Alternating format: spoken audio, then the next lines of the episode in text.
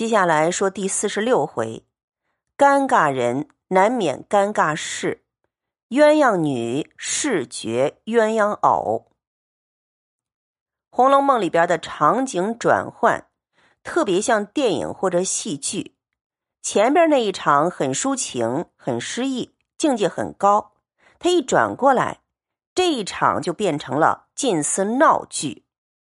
什么呢？假设。就是贾政的哥哥，他看中了丫鬟鸳鸯，要娶她做妾，但是鸳鸯反抗，不同意。上一回和这一回是两个完全不同的境界，可是他的处理并不让读者觉得有冲突，非常自然的就转换过来了。上一回做过贾政乳母的赖嬷嬷，不是在凤姐面前说了一番话吗？对贾府的后人，尤其是贾赦、贾珍他们的行为很看不惯。赖嬷嬷是贾府的老人儿，他看过贾府最盛的时候老一辈的操守，传到现在这些子孙比前一辈差远了，可能是守不住祖业。那番话不是随便批评的。贾府的衰败当然是跟元妃的死很有关系，但是另外一方面。贾府中两个爵位继承人，就是荣国公贾赦、宁国公贾珍，撑不起这个场面，因为他们自己的操守德行不好。这回就特别写了贾赦做的尴尬事。贾赦这个人呢，跟他太太邢夫人可以说是贪婪愚昧的一对儿。贾赦又好色，在德性上有很大的欠缺。后来贾府抄家，贾赦做的很多事儿也被列入罪状，所以赖嬷嬷对贾赦批评不是偶然。《红楼梦》常常用一个旁观者来做评论，像是最开始的冷子兴，他是管家周瑞的女婿，对贾府当然很熟悉。他讲了贾府的一些奇事，比如说焦大，他是跟着贾代化的老佣人。对贾珍他们的作为也很不以为然，也批评了一顿。前面那些批评，其实也为了连贯这一回的情节。贾赦想娶妾，贾府里那么多丫鬟，个个美貌，他偏偏选中了鸳鸯。鸳鸯是丫头王，丫头的头儿是丫鬟里边的领袖。曹雪芹形容她鼻子高高的。脸上还有点雀斑，比起晴雯，比起袭人，她不是最美的，但是她很有气派。你看金鸳鸯三宣牙牌令那回，她果然是贾母下面的首席丫鬟。假设真是不识相，想娶她做妾。凤姐当然知道是怎么回事儿。鸳鸯地位很高，贾母对她很倚重，贾母的贵重东西。只有鸳鸯一个人知道。鸳鸯心胸开阔，凤姐是很了解的。你看看这一回，邢夫人跟凤姐说：“老爷看中鸳鸯了，要你去说一说啦，要凤姐儿去向老太太讨妾。”邢夫人说：“我想这倒是平常有的事儿，只是怕老太太不给，你可有法子？”他以为凤姐儿会站在他那一边凤姐儿听了，连忙说：“依我说，竟别碰这个钉子去。老太太离了鸳鸯，饭也吃不下去的，哪里就舍得了？对她那么倚重，况且平日说起闲话来，老太太常说，老爷如今上了年纪，做什么左一个小老婆，右一个小老婆放在屋里，没得耽误了人家，放着身子不保养。”官儿也不好生做去，成日家和小老婆喝酒。太太听这话，很喜欢老爷呢。这会子回避还恐回避不及，倒拿草棍戳老虎的鼻子眼儿去了。太太别恼，我是不敢去的。凤姐儿非常知道轻重，劝邢夫人别自讨没趣。凤姐儿说这些话，其实是一番好意。贾母是个聪明的老太太。他对于贾赦这已经做爷爷的人，左一个小老婆，右一个小老婆，官儿不好好做，很清楚。他享福装糊涂，不管那些事情。其实哪一个人的作为，他怎么会不知道呢？贾赦跟贾政在他心中的地位非常清楚。邢夫人这个人很愚昧，她不听凤姐的劝不说，反应很有意思。他冷笑着说：“大家子三房四妾的也多，偏咱们就使不得。”他觉得三房四妾还得意的很，大家子哪个不是三房四妾的？他又说：“我劝了也未必依。”这倒是说了实话，贾赦不会听他的。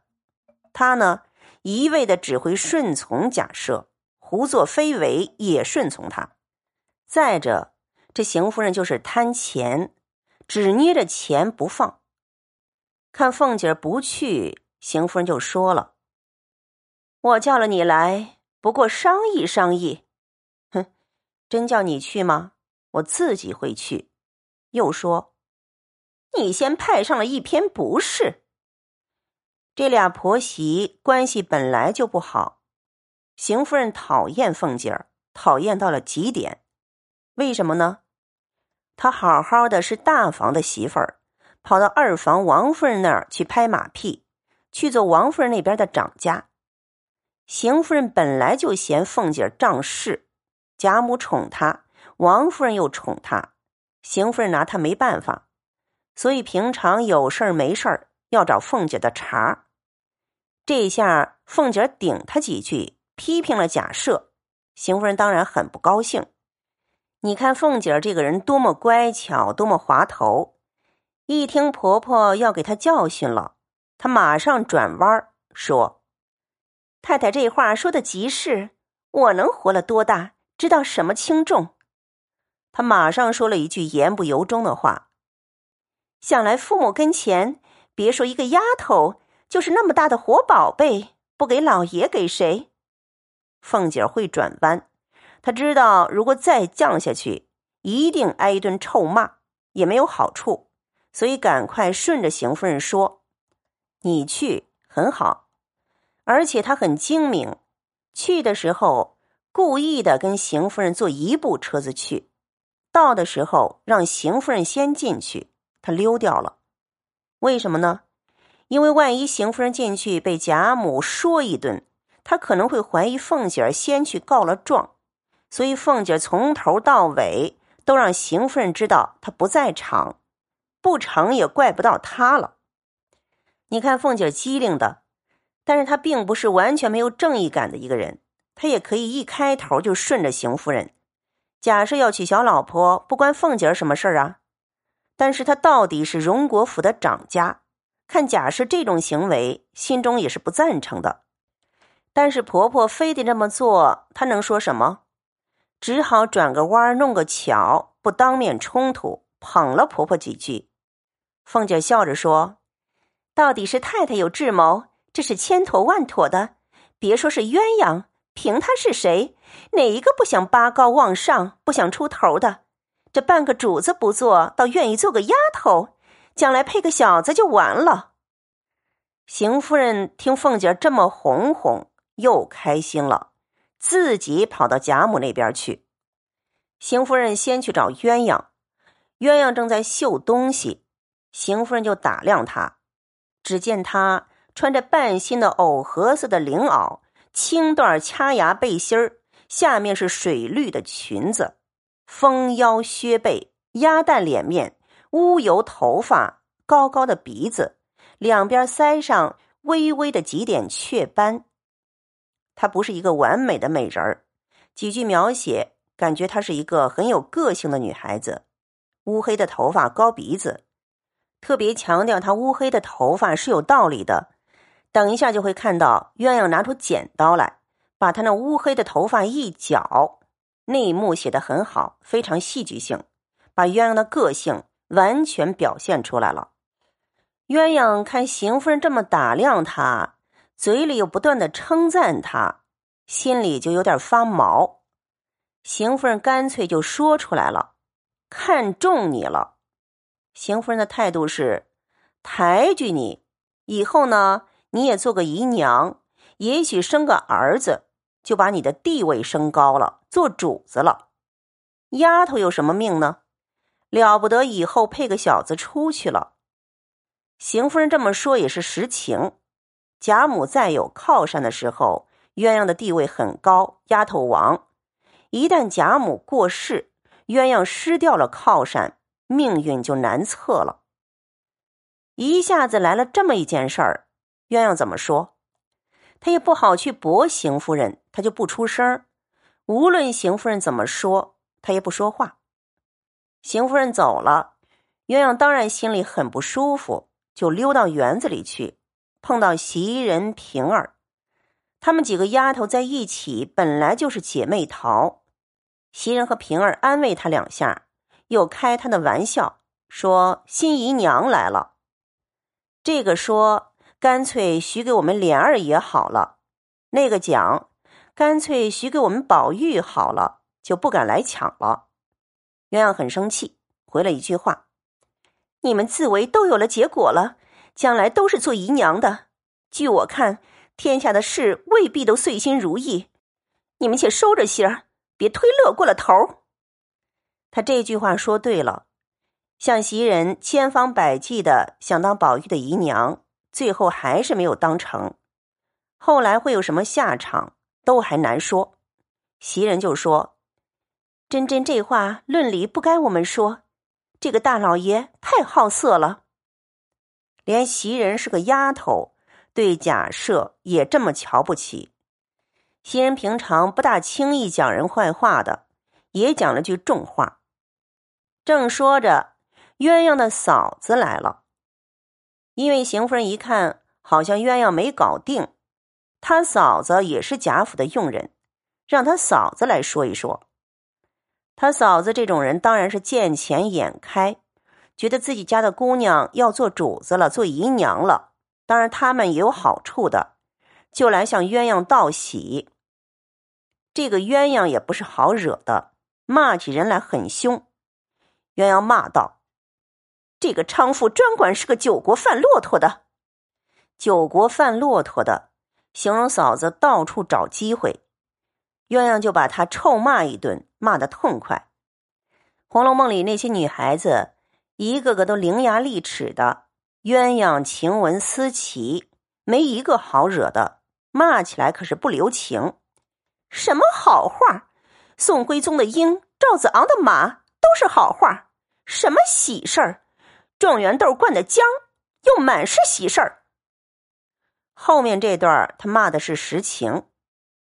怪到成日家羡慕人家女儿做了小老婆，一家子都仗着他横行霸道的，一家子都成了小老婆了，看得眼热了，也把我送在火坑里去。我若得脸呢，你们在外头横行霸道，自己就封自己是舅爷了；我若不得脸败了时，你们把旺把脖子一缩，生死由我。他嫂子被骂得一头包，脸上下不来。又把袭人和平儿扯进来。他说：“俗话说，当着矮人别说短话。姑奶奶骂我，我不敢还言。这两位姑娘并没有惹着你。小老婆长，小老婆短的，人家脸上怎么过得去？这下子得罪了鸳鸯还不说，把那两个也得罪了。”袭人、平儿说。